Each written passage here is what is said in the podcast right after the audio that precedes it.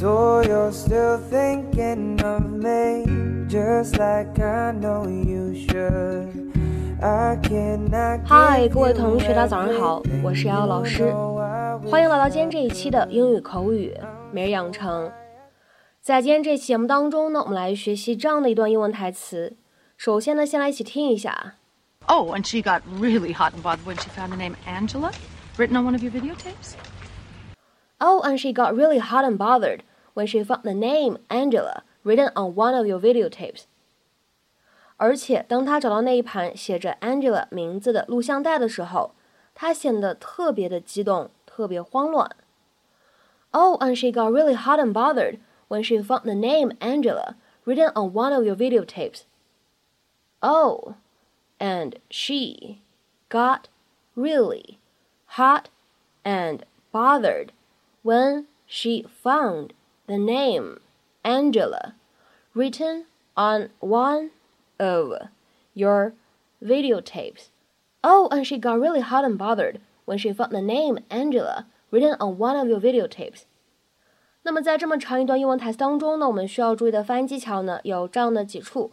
首先呢，and she 放在一起呢不完全爆破，我们呢可以读成是 and she，and she，而 got really 放在一起的话呢会有一个不完全爆破。我们呢可以读成是 got really，got really，而再往后面看，hot and bothered 这样的三个单词呢出现在一起，前两者呢可以做一个连读，而且呢在美式发音当中呢存在一个闪音的处理 flap t，而后两个单词当中呢存在一个失去爆破，所以呢这样的三个单词 hot and bothered 我们呢可以读成是 hot and bothered，hot and bothered。hot and bothered。而再往后面看，found the 出现在一起的时候呢，有一个不完全爆破，所以呢，我们可以读成是 found the，found the。written on 这样的两个单词呢放在一起，我们可以有一个连读的处理，可以读成是 written on，written on。而最后这一处 one of 放在一起的话呢，我们可以有一个连读。连读之后呢，可以读成是 one of one of。Hey, Paul, what's up? Something's been nagging me, Edie. I wanted to talk to you about it. Okay. That night I found you in my house. Why were you really there? Well, you know why. I came by to drop off your key. Some things were moved around in my living room. What were you looking for? What are you talking about? Do I have to call the police? Do whatever you want. Suit yourself. Okay. Okay. Susan made me do it. She has this fixation on why Mary Alice killed herself, and she keeps blathering on about blackmail notes and dead babies. Oh, and she got really hot and bothered when she found the name Angela written on one of your videotapes. Did she find what she was looking for?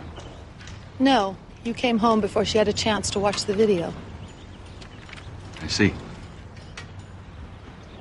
She sort of thinks you're evil. Thank you, Edie.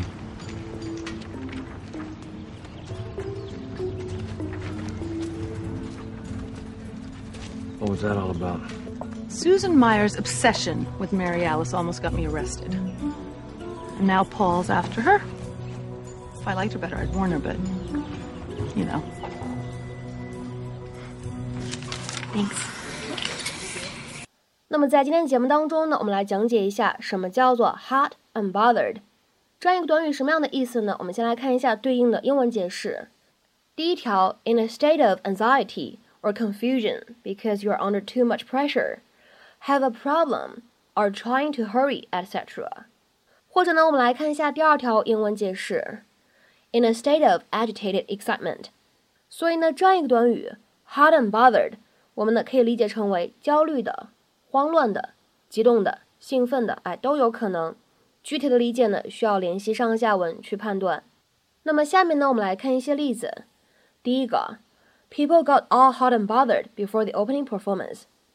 在开幕式表演之前，所有的人都激动不已。People got all hot and bothered before the opening performance。 再比如说呢，我们来看第二个例子 There was really nothing to get all hot and bothered. 没有什么好激动、慌乱的。There was really nothing to get all hot and bothered. 再比如说呢，我们来看一下第三个例子。Ray was getting very hot and bothered about the idea. Ray 一想到那个主意就特别的兴奋激动。Ray was getting very hot and bothered about the idea. 下面呢，我们再来看一下这样一个例子。 My wife became very hot and bothered when she heard the news. 我老婆听到那个消息特别焦虑惊慌，也有可能呢会被理解成为我老婆呢听到那个消息特别激动兴奋。My wife became very hot and bothered when she heard the news. 好，那么下面呢，我们再来看一下这样一个非常长的一个例子。Don't get all hot and bothered. We'll figure out a solution to the problem before the boss hears about it. 别那么焦虑慌张， 我们会在老板知道这事儿之前找到这个问题的解决方法。Don't get all hot and bothered. We'll figure out a solution to the problem before the boss hears about it. 再比如说呢，我们来看最后一个例子。you are looking a bit hot and bothered. Is everything okay? 你看起来有点不安，一切都还好吗？You are looking a bit hot and bothered. Is everything okay? 那么在今天节目的末尾呢，请各位同学尝试翻译下面这样一个句子， 并留言在文章的留言区。老板刚才找你，他听起来忧心忡忡的。老板刚才找你，他听起来忧心忡忡的。那么这样一个句子应该如何去做一个简短的汉译英呢？期待各位同学的踊跃发言。我们今天这期节目呢，就先分享到这里，See you。Young, dumb, broke 영영담행복 영담. 영영담행복 영담. 영영담행복 영담복. 하이스쿨 키즈